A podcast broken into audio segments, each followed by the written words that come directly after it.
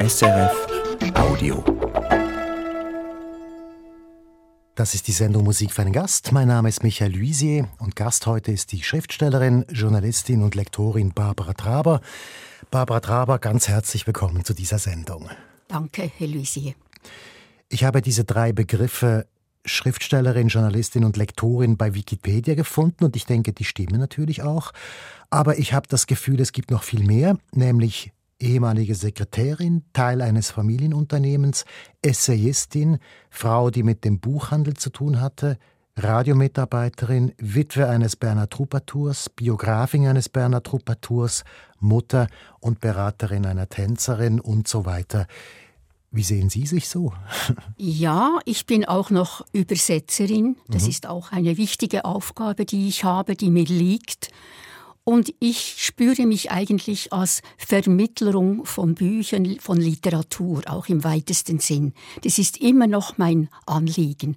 Und Schreiben ist für mich einfach ein Lebensglück. Ja, das ich auch noch machen darf. Und ich zähle mich überhaupt nicht zu den sehr bekannten Schriftstellerinnen. Ich bin da im ganz großen Mittelfeld mit Hunderten, Tausenden. Aber die Vermittlung von Literatur und der Freude an Literatur, das ist im Prinzip das, was im Zentrum steht. Ja, und auch die Begeisterung vor allem. Wenn ich die dann nicht mehr habe eines Tages, dann werde ich wirklich eine sehr alte Frau sein und zu Hause herumsitzen nur noch. Aber jetzt haben Sie die Begeisterung noch und sitzen noch nicht nur zu Hause rum. Die habe ich zum Glück noch, ja. Wir sind uns schon mal begegnet, auch hier in dieser Situation, in diesem Raum im Studio in Basel, im Radiostudio in Basel. Und das im Zusammenhang mit einer Mundartsendung über eine Mundartdichterin, eine Frutigtaler Mundartdichterin, Maria Lauber heißt sie. Sie haben mir damals Auskunft gegeben, weil Sie sich sehr intensiv mit dem Werk auseinandergesetzt haben, dieser Person. Wie ist das gekommen? Warum sind Sie Anwältin dieser Mundartdichterin geworden? Ja, weil ich mich mit Mundart im weitesten Sinn schon seit jeher beschäftigt habe, schon als Kind und ich wollte dann selber eigentlich nie Mundart schreiben, bis meine Tochter zur Welt kam und ich jeden Abend Simultanübersetzungen von Geschichten machen musste. Und dann begann auch Mundart zu schreiben. Und in dieser Zeit durfte ich auch eine große moderne Anthologie von Schweizer Mundarten mit Christian Schmid zusammen herausgeben. Und das war für mich dann die Einsicht, es ist ein unglaublicher Reichtum, den wir haben in der Schweiz mit all diesen Dialekten. Und seither, ja, liebe ich den Dialekt. Ich dachte immer, das ist das Gebiet meines Mannes mit seinen berndeutschen Chansons, bis ich dann merken musste, eigentlich ungern zuerst, dass mir das auch liegt. Ungern, sagen Sie? Ja, weil man immer ein bisschen Außenseiter ist in der Literatur. In den 90er Jahren wurde man nicht richtig wahrgenommen, auch von der Literaturkritik kaum. Die Bücher wurden kaum besprochen. Das hat sich heute zum Glück verbessert. Aber es ist immer schwieriger, ein Mundartbuch zu den Leuten zu bringen. Wir kommen selbstverständlich auf die Mundart zurück, sicher im Zusammenhang mit Ihrem verstorbenen Mann, mit Markus Traber, dem Berner Troubadour. Ich möchte jetzt aber auf Ihren Musikbezug zu sprechen kommen und da renne ich vermutlich offene Türen ein. Sie haben so eine tiefe Liebe zur Musik, wie Sie sie wahrscheinlich nur noch zur Literatur haben. Ja, vielleicht sogar ein bisschen mehr, weil ich glaube, die ersten tausend Tage in meinem Leben, als ich noch nicht schreiben und lesen konnte, war erfüllt von Musik. Mein Vater hat zu Hause immer Geige geübt und ich bekam das schon als ganz kleines Kind mit. Später, als ich ja vielleicht vier, fünfjährig war, durfte ich an sämtliche Proben des Thuner Sinfonieorchesters mit nach Thun und bei diesen Proben dabei sein. Und so habe ich die Musik mit Augen und Ohren eigentlich ein, ja, mitbekommen, sehr früh. Und das hat sich auf mein ganzes Leben positiv ausgewirkt. Was bedeutet Ihnen denn die Musik so ganz generell? Musik ist für, für mich eigentlich alles. Schubert hat einmal gesagt, wenn man die Musik liebe, könne man nie ganz unglücklich sein. Und das glaube ich, das ist der Fall. Ich habe auch durch die Musik das Formale von Kunst kennengelernt, was ich manchmal, wenn ich schreibe, auch versuche anzuwenden vielleicht gar nicht bewusst, aber mir ist Form wichtig geworden. Wie ist eine Fuge aufgebaut? Das hat mein Vater mir immer erklärt als Kind. Er hat mit mir vor dem Radio gesessen und gefragt, was ist das für ein Komponist? Ist es Bruckner oder Mozart? Und so habe ich früh auch das Zuhören sehr gut gelernt. Das finde ich fantastisch. Also gibt ja viele Kinder, die dann sagen würden, ja, das interessiert mich nicht. Und wenn dann meine Musik, aber nicht die Musik der letzten Generation oder schon gar keine klassische Musik. Wie erklären Sie sich das, dass Sie da so Feuer gefangen haben? Ja, vielleicht eine gewisse Musikalität hat jeder Mensch, glaube ich. Aber mir war dann vergönnt, große Solisten und Solistinnen in Thun kennenzulernen, auch privat und eben bei diesen Proben ein Orchester zu beobachten oder den Dirigent zu sehen, wie er da sein Orchester wie ein Dompteur in den Händen hält, das hat mich als Kind tief beeindruckt. Und ich habe später dann auch Geige spielen müssen zum Teil. Es gab keine andere Wahl. Wir hatten kein Geld, damit ich ins Konservatorium hätte eintreten können. Ich habe als Kind geübt, äh, Stunden bei meinem Vater genommen und ich hatte immer Angst, ihm nie ganz zu genügen. Das war eine ständige Angst und vielleicht habe ich auch deshalb früh gewusst, ich will nie Berufsmusikerin werden. Das wäre zu schwierig, gegen meinen Vater anzutreten. Darauf wäre es hinausgelaufen. Wahrscheinlich. Aber vermutlich wäre ich, ja, ich, ich bin kein Wunderkind, ich wäre vermutlich Orchestermusikerin geworden. Und das hat auch etwas mit Arbeit zu tun. Und bei meinem Vater habe ich früh gesehen, wie wunderbar das ist, wenn ein Mensch die Musik liebt sein Leben lang und nicht als Arbeit ansieht, sondern mhm. eben immer das behält, diese Begeisterung.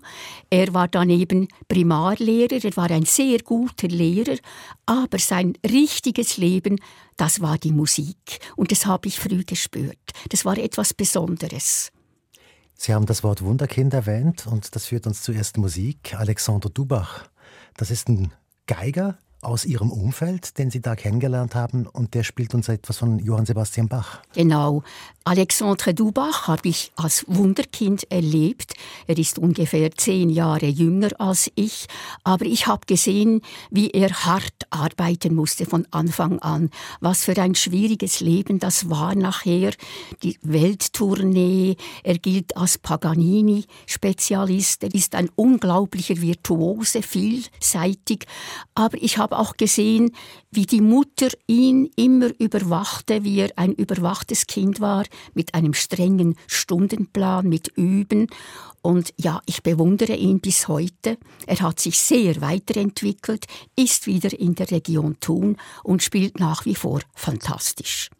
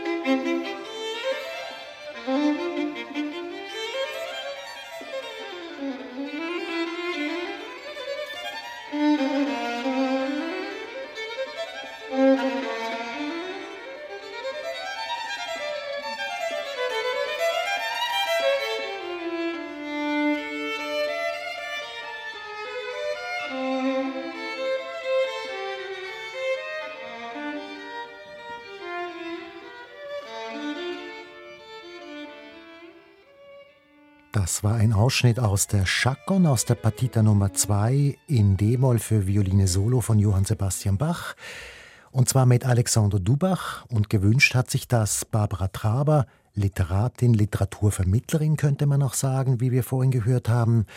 Barbara Traber, warum haben Sie sich gerade für dieses Stück von Johann Sebastian Bach entschieden?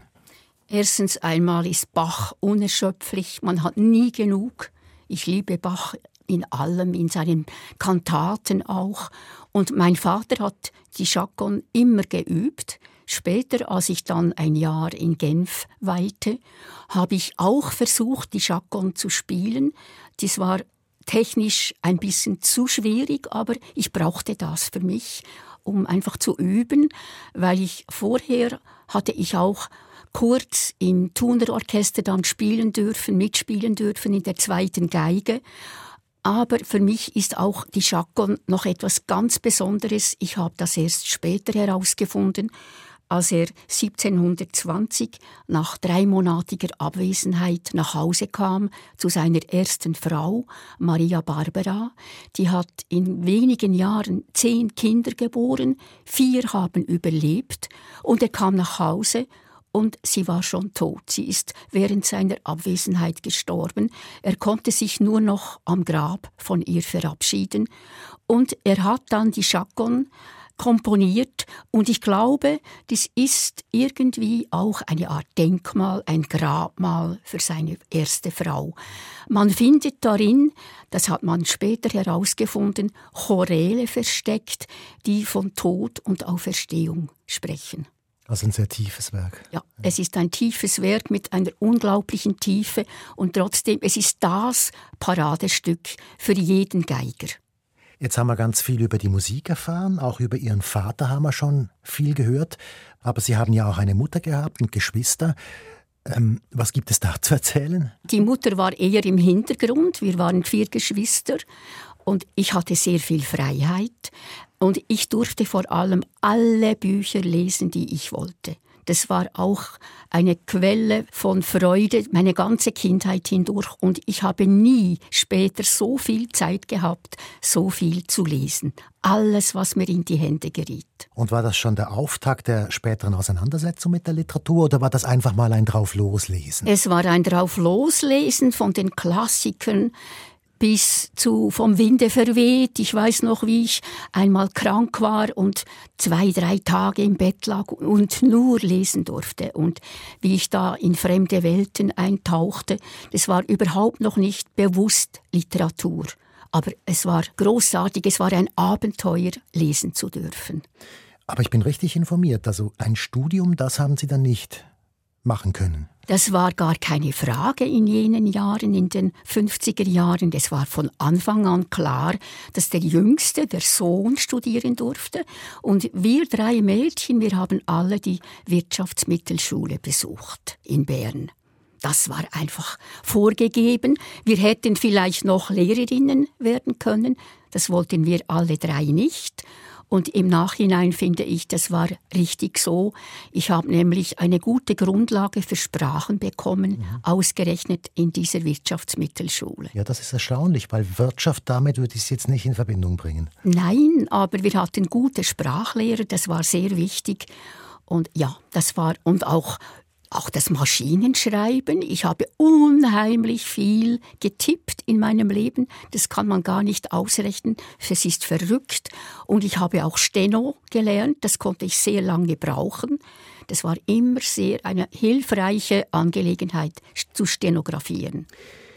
Sie machen dann wie viele anderen jungen Frauen damals auch ein Welschlandjahr und ein Englandjahr. Und ich möchte jetzt auf das Englandjahr zu sprechen kommen. Sie kommen dann nämlich nach London und Sie haben dort zwei schier unglaubliche Begegnungen. Ja, das waren Fügungen, Glücksfälle in meinem Leben.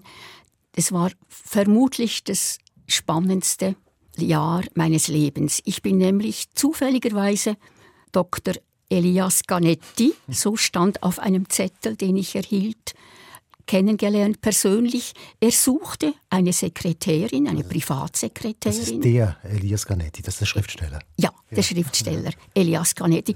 Ich kannte den Namen nicht. Ich wusste nur, da ist ein Mensch, der schreibt, der sucht eine Sekretärin. Ich habe mich gemeldet, bin vorbeigegangen in Hampstead im jüdischen Quartier und er war mir auf den ersten Blick sympathisch und ich ihm offenbar auch.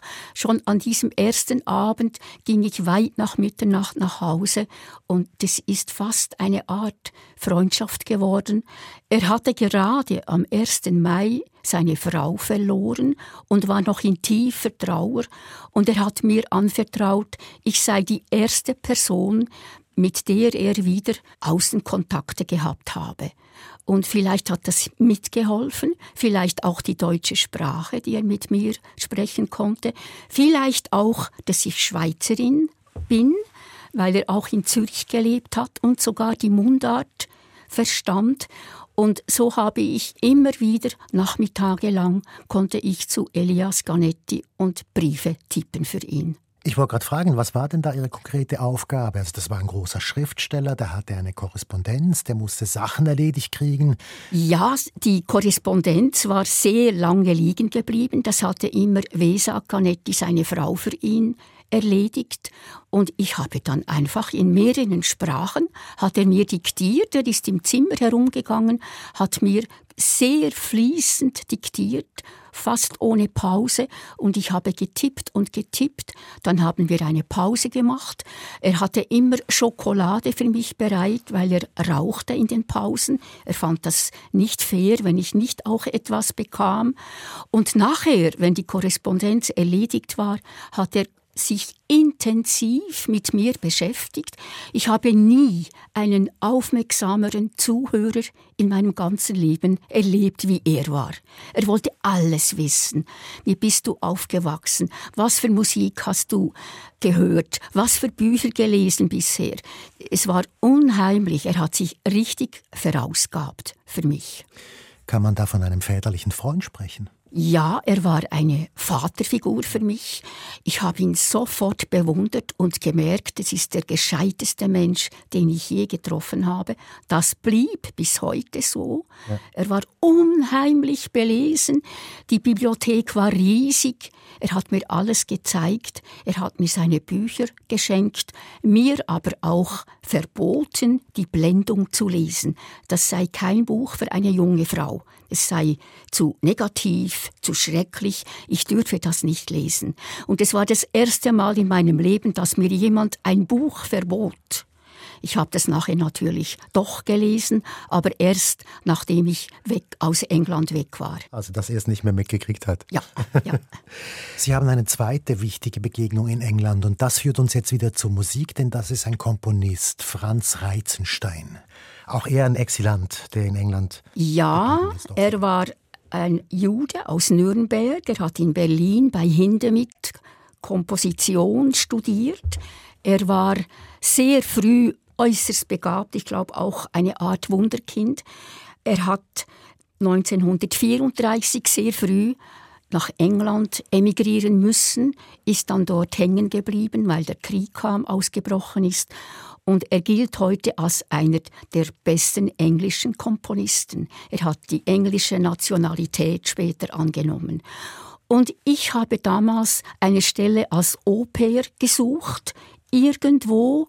Ich wollte das selber machen, weil ich vorher in Bath in West Country war und unglücklich bei zwei äh, Frauen. Da war ich den ganzen Tag allein zu Hause und konnte nicht Englisch lernen. Und da bin ich weggegangen nach London und dachte, ich muss selber eine neue Stelle suchen, wo ich mich wohlfühle. Und eines Tages, wenige Tage nachdem ich Elias Ganetti kennengelernt habe, hatte ich eine Adresse auf einem Zettel in Hampstead, blieb vor dem Haus dort stehen und hörte, wie jemand Chopin spielte. Und ich wusste sofort, dahin gehöre ich, habe geläutet und da kam dieser kleine Mann mit ganz tiefen Augen, das hat mich, ist mir sofort aufgefallen, hat geöffnet. Und wiederum war es Sympathie auf den ersten Blick und ich war dann dort äh, fast ein Jahr Au pair. Also das ist schon sehr speziell. Sie sind in Bath bei zwei langweiligen Frauen, haben Sorgen, dass sie nicht richtig Englisch lernen, kommen nach London, werden dort sofort Privatsekretärin eines großen Schriftstellers und dann erst noch Opermädchen bei Ich weiß nicht, es ist ein Wunder, es ist ein großes Glück, das ich dort erlebt habe in diesem Jahr. Das hat sich ausgewirkt auf mein ganzes Leben. Und ich war schlafwandlerisch, habe ich diese Menschen gefunden. Dann hören wir jetzt Musik von Franz Reizenstein und das ist etwas Lustiges, was Sie ausgewählt haben. Eine Parodie. Ja, er hatte auch eine lustige Seite beim Komponieren. Er hatte Humor, er hat ein riesiges Werk geschrieben, aber er hatte auch einen Freund, Gerald Hoffnung, der kam auch früh als Jude nach London. Sie lernten sich kennen, sie wurden Freunde und Gerald Hoffnung hat das Hoffnung Festival in London gegründet und hat Franz Reizenstein den Auftrag gegeben, etwas zu komponieren, etwas Lustiges. Und das hat er gemacht. Und ich bin überzeugt, Sie werden die eine oder andere Melodie schon irgendwo mal gehört haben.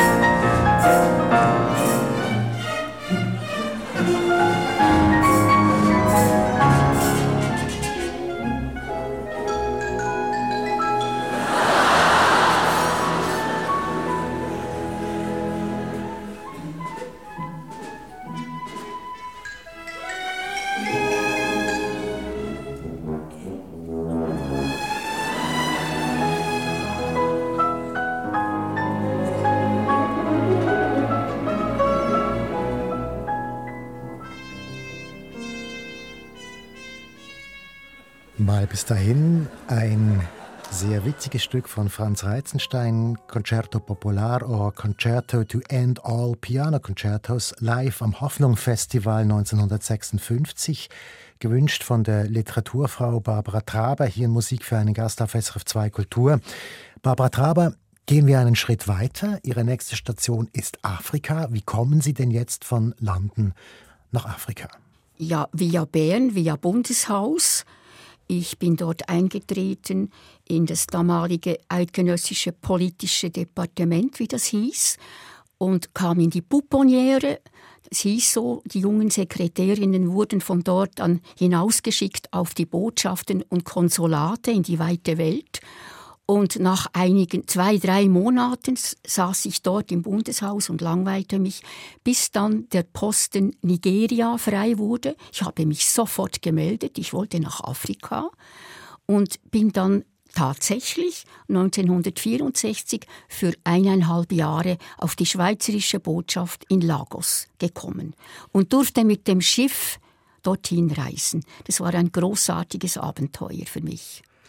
Also Sie kommen von London zurück in die Schweiz und sind in Bern in den Dienst eingetreten und dann haben Sie sich aber gleich gemeldet, um wieder weg zu können und sind jetzt auf dem Schiff nach Nigeria. Ja, genau. Und was ist Ihnen da alles begegnet? Ja, meine Eltern wollten mich gar nicht gehen lassen. Die waren dagegen. Die dachten, dort gibt es keine Kultur, du wirst unglücklich sein.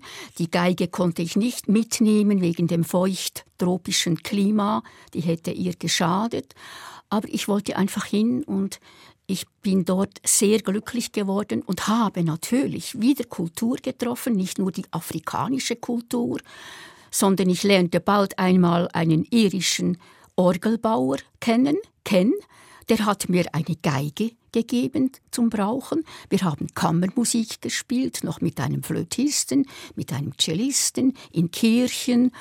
Ich bin dann sogar in den gemischten Chor von Lagos eingetreten und habe dort erlebt, dass es das Gegenteil von Rassismus gegen Weiße eigentlich nicht gibt. Ich habe meine Hautfarbe dort in diesem schwarzen Chor vergessen und wurde ganz angenommen und habe erlebt, was das bedeutet Rassismus. Was denn? Was haben Sie denn erlebt? Ja, eben, ich habe gesehen, wie die Weißen, die dann obwohl Nigeria ein unabhängiges Land geworden war, dass die Weißen immer noch mit einem kolonialen Denken aufgetreten sind und immer noch auf die Nigerianer hinuntergeblickt haben. Und das fand ich schrecklich. Da habe ich mich immer gewehrt dagegen. Wir sind ja auch da noch nicht wirklich weit. Also die afrikanische Unabhängigkeit ist noch relativ jung. Die ersten Staaten werden 1960 unabhängig. Also da ist ja noch gar nicht viel passiert. Ja, das Nigeria war ganz kurze Zeit, zwei, drei Jahre nur, war ein sogenannt fast demokratisches Land damals. Und genau in diese Zeit hinein war ich dort und durfte das Land auf positive Art erleben. Es ist auch die Zeit, in der Sie anfangen zu schreiben, haben Sie mir gesagt. Ja, ich habe das erst im Nachhinein eigentlich gemerkt. Ich hatte sehr viel Zeit. Die Nachmittage ab zwei Uhr hatten wir frei. Und ich habe jeden Tag geschrieben und habe erst kürzlich diese ganzen Tagebuchnotizen gefunden und habe dann erst jetzt das aufgearbeitet, so einem Manuskript, das vielleicht noch erscheinen wird. Vielleicht noch? Sagen? Also ich hoffe, ich Aha. bin daran, mit einem Verlag zu schauen, ob er das veröffentlichen will. Es wäre ein Wunsch von mir. Es ist auch ein, eine wichtige Seite. Und das Thema Rassismus ist immer noch aktuell, leider. Und da möchte ich auch eben zeigen, wie war das für eine junge weiße Frau damals, Afrika zu erleben. Sie haben damals auch afrikanische Kultur kennengelernt, und zwar einen Maler. Ja, Ben Nwonwu. Das war auch wieder ein unglaublicher Glücksfall. Er war damals noch nicht so berühmt, obwohl er Königin Elisabeth II. schon porträtiert hatte. Er ist dann erst später der modernste westafrikanische Bildhauer und Künstler geworden. Ich wusste das nicht, denn nach dem Biafra-Krieg in den 60er Jahren hatte ich keinen Kontakt mehr zu Nigeria und ich hatte keine Adresse von ihm. Und damals ohne Internet konnte man solche Menschen gar nicht mehr finden. Und er ist dann gestorben, ziemlich spät. Und ich habe aber ein Originalbild von ihm damals gekauft. Und das ist unheimlich schön, immer noch eine großartige Erinnerung an diese Zeit in Westafrika. Sie sind jetzt erst gerade mal 20 Jahre alt, oder? Ja, jetzt bin ich ein bisschen älter, 22, ja. 23, ja. ja. Wie erklären Sie sich, dass Sie einfach solche Leute treffen? Ich kann das nicht sagen. Das ist äh, ein Lebensglück Zufall, Fügung, Schicksal, ich weiß nicht, wie man das nennen soll. Aber ich empfinde es als ein großes Glück. Die nächste Musik, die stammt von Samuel Coleridge Taylor und das hat, wenn auch nur bedingt, auch mit Afrika zu tun. Ja, das ist nämlich ein schwarzer Schriftsteller, äh, Komponist, ich wollte immer sagen Schriftsteller, nein, Komponist natürlich. Der hat mit 22 Jahren hat er das komponiert und er ist in England sehr berühmt geworden, ganz in kurzer Zeit mit seinen Kompositionen. Er ist dann sogar in die USA, hat er Konzerttourneen unternommen und wurde im Weißen Haus empfangen. Er ist dann leider sehr früh gestorben mit nur 37 Jahren, glaube ich. Und diese Kantate, Hiawatha's Wedding Feast, ist indianisch inspiriert. Das handelt sich um einen Häuptling der Indianer, der eben Hochzeit feiert. Und ich habe erst vor zwei Tagen herausgefunden, dass Dvorak seine neunte Sinfonie aus der neuen Welt ebenfalls aufgrund dieser Kantate oder dieses Hiawatha's äh, Gedicht, das war ein Gedicht, dass er auch das im zweiten Satz als Legende verarbeitet hat. Dvorak ebenfalls. Kann es sein, dass man diesen Coleridge Taylor gerade wiederentdeckt? Ich habe ja, meine gerade was am Radio gehört zu haben. Stimmt. Äh, letztes Jahr in Luzern am Lucerne Festival hat die schwarze Kontrabassistin Chichi Nivanoku mhm. heißt sie. Sie ist halb Irin, halb Nigerianerin, hat mit ihrem Chiniki Orchester aus lauter People of Color Werke von Samuel Coleridge Taylor aufgeführt und es ist zu einer Wiederentdeckung dieses vergessenen Komponisten gekommen.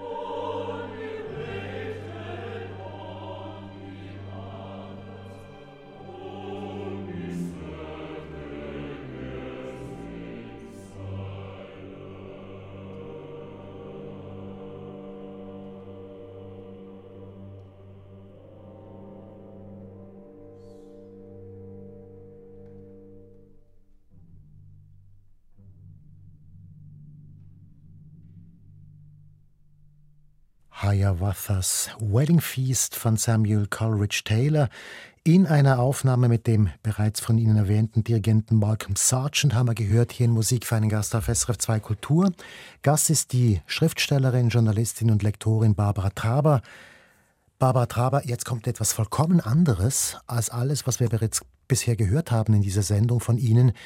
Jetzt werden Sie Flight Attendant. Ja, das möchte ich eigentlich nur streifen. okay. Eineinhalb oberflächliche Jahre. Ich habe viel von der Welt gesehen. Ich habe immer geschrieben, weil ich früher dachte, ich muss etwas erleben, um Stoff zu haben, um darüber zu schreiben.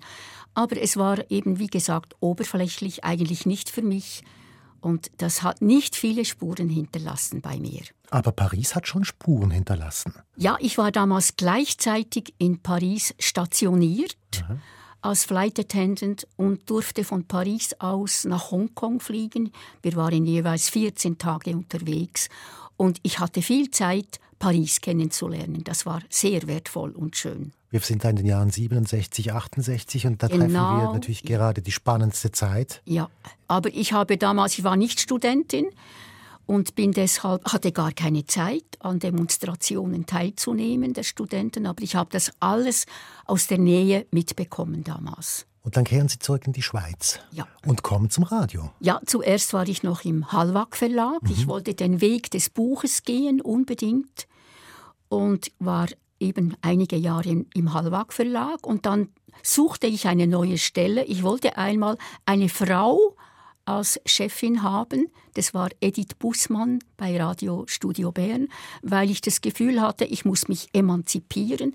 Männer sind, ja, sind Chefs, die einem immer nur befehlen. Da ist man immer nur, nur Sekretärin. Und so bin ich dann zum Radio gegangen. Als Sekretärin auch. Als Sekretärin der Abteilung Unterhaltung, was eigentlich auch nicht so genau zu mir passte, so ganz.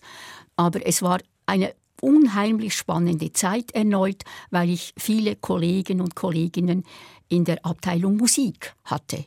Und ich durfte mehrere literarisch-musikalische Radiosendungen machen. Aber Sie waren ja noch keine Journalistin. Ja, aber ich durfte das in meiner Freizeit, durfte ich das machen. Und das hat man auch gesendet? Das hat man dann gesendet. Das waren einstündige Sendungen mit Schauspielern und Schauspielerinnen, die die Texte gesprochen haben, mit Musik eingeblendet. ich durfte alles selber zusammenstellen. Und damals hatte man eben noch Techniker, die einem geholfen haben. Das ist, war noch die gute alte Zeit beim Radio. Ja, mit den ich, weißen Schürzen, ne? Ja, genau. es, war, es war einfach, es war schön. Ich habe viel gelernt. Es war etwas vom Schönsten, was ich machen durfte. Plötzlich ist Schluss. Plötzlich heiraten Sie und treten weg. Ja, genau mittendrin. Ich wollte, ich habe dann beim Radio gekündigt. Ich wollte noch Journalistik studieren in Freiburg, Fribourg, habe angefangen und mitten hinein kam dann diese plötzliche Heirat mit Markus Traber, dem Berner Troubadour. Und ich glaube schon, ich habe mich in seine Stimme verliebt. Ach ja? Ja, nach seinem Tod konnte ich viele Jahre keine Chansons von ihm hören. Es tat weh, weil das so sehr er selbst ist. Ich habe das nicht mehr ertragen. Ich möchte dennoch ein bisschen noch nachfragen, weil ich noch nie mit jemandem sprechen konnte, der oder die die Berner Troubadours dann so nahe gekannt hat. Was war das für eine Zeit damals mit diesen Leuten? Es war aufregend. Ich bin in eine neue Welt geraten, in die Welt des Chansons, mhm. des Liedermachens, und zwar nicht nur auf Berndeutsch, sondern die Franzosen alle, aber auch die Deutschen, Degenhardt, und ich habe alles aufgesogen. Und ja, es, es war einfach immer interessant, aber auch anstrengend. Und mein Mann hat auch andere Auftritte gemacht, nicht nur mit den Troubadours. Wir haben uns selbstständig gemacht in dieser Zeit. Wir waren eine Art Büro für fast alles. Und es war einfach, es war nie langweilig. Also Sie haben beim Radio gekündigt, Sie haben sich selbstständig gemacht. Er, er war ja Buchhändler, ja? Oder ja, hat Besitz ja, einer Buchhandlung? Die Buchhandlung zum Zitglocke, die gehörte ihm gerade, als wir uns kennenlernten. Aha. Ich war Kundin immer, habe unmögliche Literatur bei ihm bestellt, die er aus Deutschland hat kommen lassen müssen. Und plötzlich haben wir uns verliebt und wir wussten von Anfang an, es kommt gut mit uns. Wollen wir ihn hören? Gerne. Sie haben sich für ein Lied entschieden, das heißt Nina und so heißt auch Ihre Tochter, Ihre gemeinsame. Ja, die kam am 8. Juli 1980 zur Welt.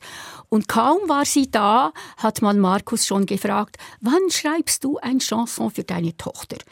Er hat es dann gemacht. Er hat drei verschiedene Nina-Lieder geschrieben und ich finde das erste immer noch gültig.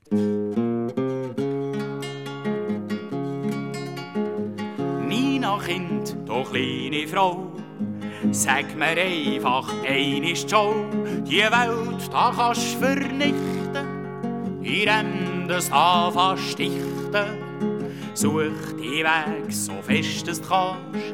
Gang drauf los, so fest es du machst. Wirst sehen, es lohnt sich immer. Die Mutter gibt so viel sie kann. Der Vater ist halt nur ein Mann. Steht gänkli viel daneben und hat mit dem jungen Leben noch nicht viel zu tun. Sei die Sache vor Frau das stimmt nicht, drum erlaubt mir auch, dass ich mitmache, wenn du anfängst leben. Eins musst wissen, denk dir dran, wenn's so weit ist und ein Mann meint, er könnte besitzen, lass er la sitzen, schick ihn heim und gib ihm der Schuhe, Such den weiter, bis du genug Erfahrung hast und ein Prinz kommt. Prinzen sind nicht nur da, für vorne zu lesen. Nein, man kann, wenn man gut schaut, einen finden, einen guten Kern unter der Rinde. Wünsch sie das von mir an dich wenn mir brauchst, so helfe ich, auch wenn ich gar kein Prinz bin. Leben sollst, so wie willst, leer unterscheiden zwischen Mensch und Tod viel zu tun. Gibt das, das weiss ich, wenn's Haar stinkt, so sag, jetzt verreise. Such die Weg bis immer dich Eins kannst ganz sicher sein, dass ich mich nicht einmisch, wenn du willst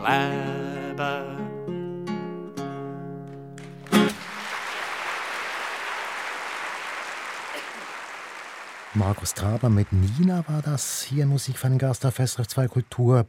Barbara Traber, können Sie jetzt die Stimme wieder hören von Markus Traber? Ja, ich kann das, seit ich letztes Jahr eine Biografie über Markus geschrieben habe. Die heißt Ohne Rücksicht auf Verluste. Auf Verluste, ja. Es ist auch der Titel eines Chansons von ihm. Er hat so gelebt, sehr intensiv. Was heißt das? Ja, er hat unaufhörlich gearbeitet. Er war eben nicht nur Chanteur de Chanson, er war auch Verleger, Buchhändler, Fotograf, Autor, später bildender Künstler. Er hat alles aufs Mal und hat für die Troubadours das ganze Administrative immer erledigt. Er kam immer an seine Grenzen. Er hat unaufhörlich gearbeitet. Er war nicht zu stoppen. Und wie war das für ihn mit dieser Überfigur Manimatta? War das unangenehm oder lebt man auch von sowas? Ich weiß nicht, ob man davon ja damit lebte oder ob das ein Vor äh, was positiv war. Für Markus war es negativ. Ja. Er war kein Akademiker, so wenig wie ich. Und er wurde sehr am Anfang von Manimatter kritisiert, manchmal zu Unrecht. Und das, das war für ihn schwierig. Dieses, fast, er hatte fast eine Art Trauma, dann auf die Bühne zu gehen. Und immer war die Rede von Manimatter. Stelle ich mir nicht so einfach vor. Es war sehr schwierig für ihn. Ja. Und trotzdem haben die Troubadours dann noch fast ja, über 30 Jahre mit weitergesungen. Ja, eben, die gab es ja dann noch lange. Die gab es dann immer auf. noch. Ja. Dieses Büro für fast alles, wovon Sie vorhin gesprochen haben, das gab es auch lange und das ist etwas, was Sie mit Ihrem Mann zusammen konkret gemacht haben. Was machte das Büro für fast alles? Ja, als Markus kurze Zeit beim Stadttheater Bern als Pressechef arbeitete, haben wir vieles gemacht, das gar nicht zu seiner Stelle passte. Ich habe zum Beispiel für die damalige Theaterzeitung Artikel über einzelne Aufführungen am Theater geschrieben. Markus hat fotografiert als Fotograf. Dann haben wir gemerkt, ja, all dies könnten wir ja auch selbstständig tätig machen und haben dann den Mut gehabt, das ja als Büro für fast alles zu bezeichnen. Und am Anfang war das natürlich schwierig.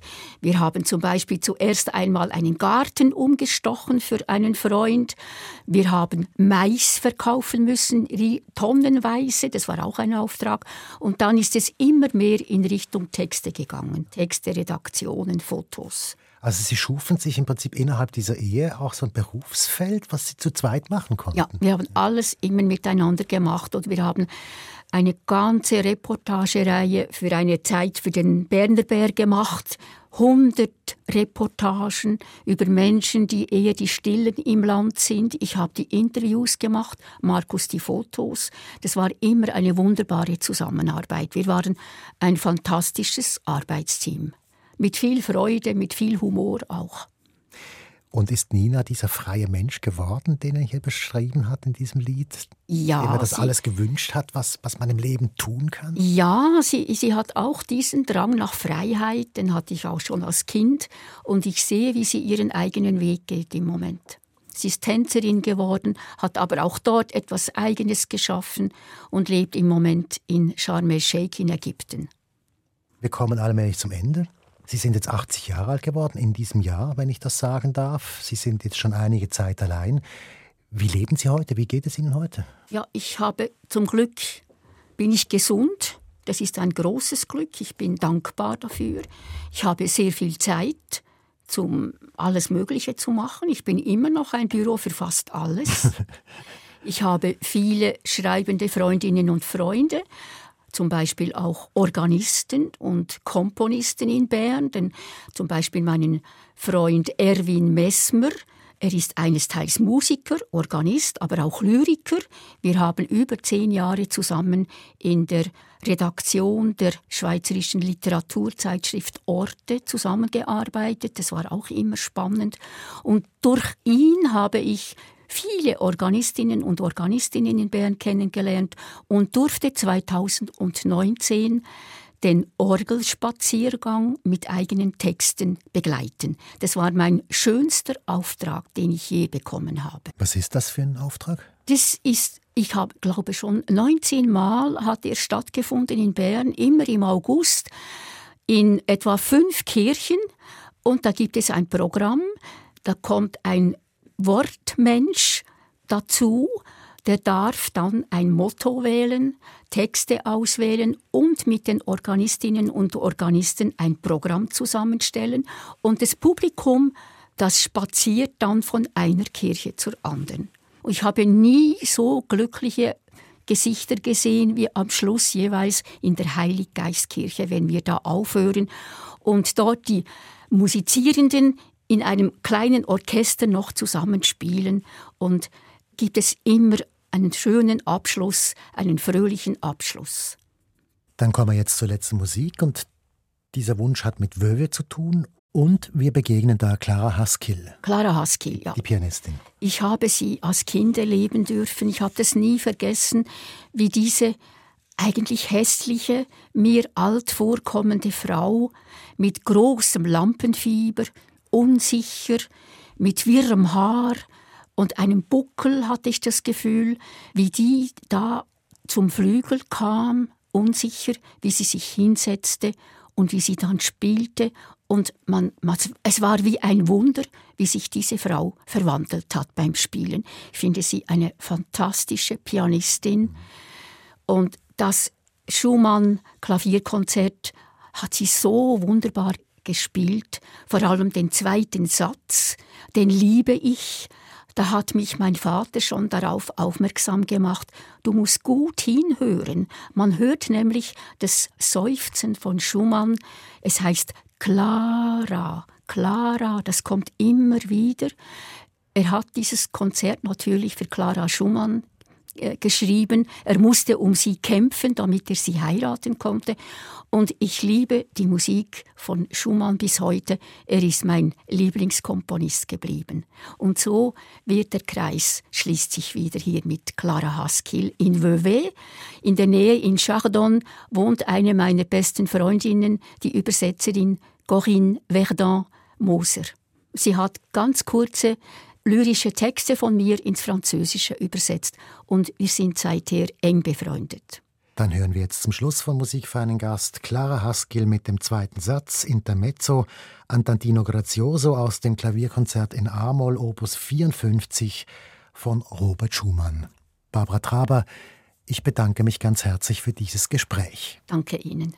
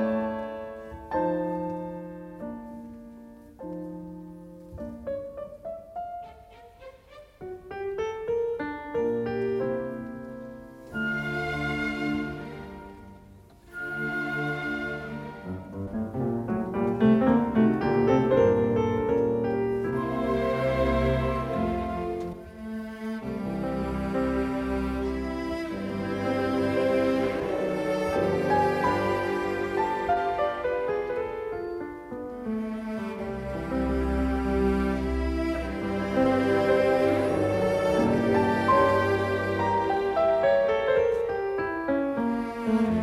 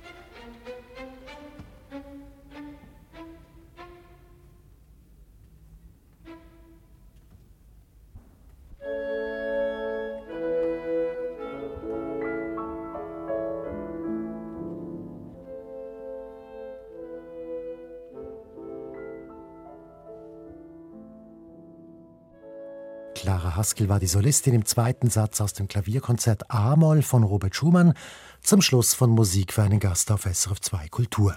Gast war die Schriftstellerin, Journalistin und Lektorin Barbara Traber. Das in der Sendung erwähnte Buch über ihren Mann Markus Traber heißt Markus Traber ohne Rücksicht auf Verluste und ist bei weberverlag.ch erschienen. Und das war's nun von Musikverein Gast auf SRF 2 Kultur. Mein Name ist Michael Luisier. SRF Audio.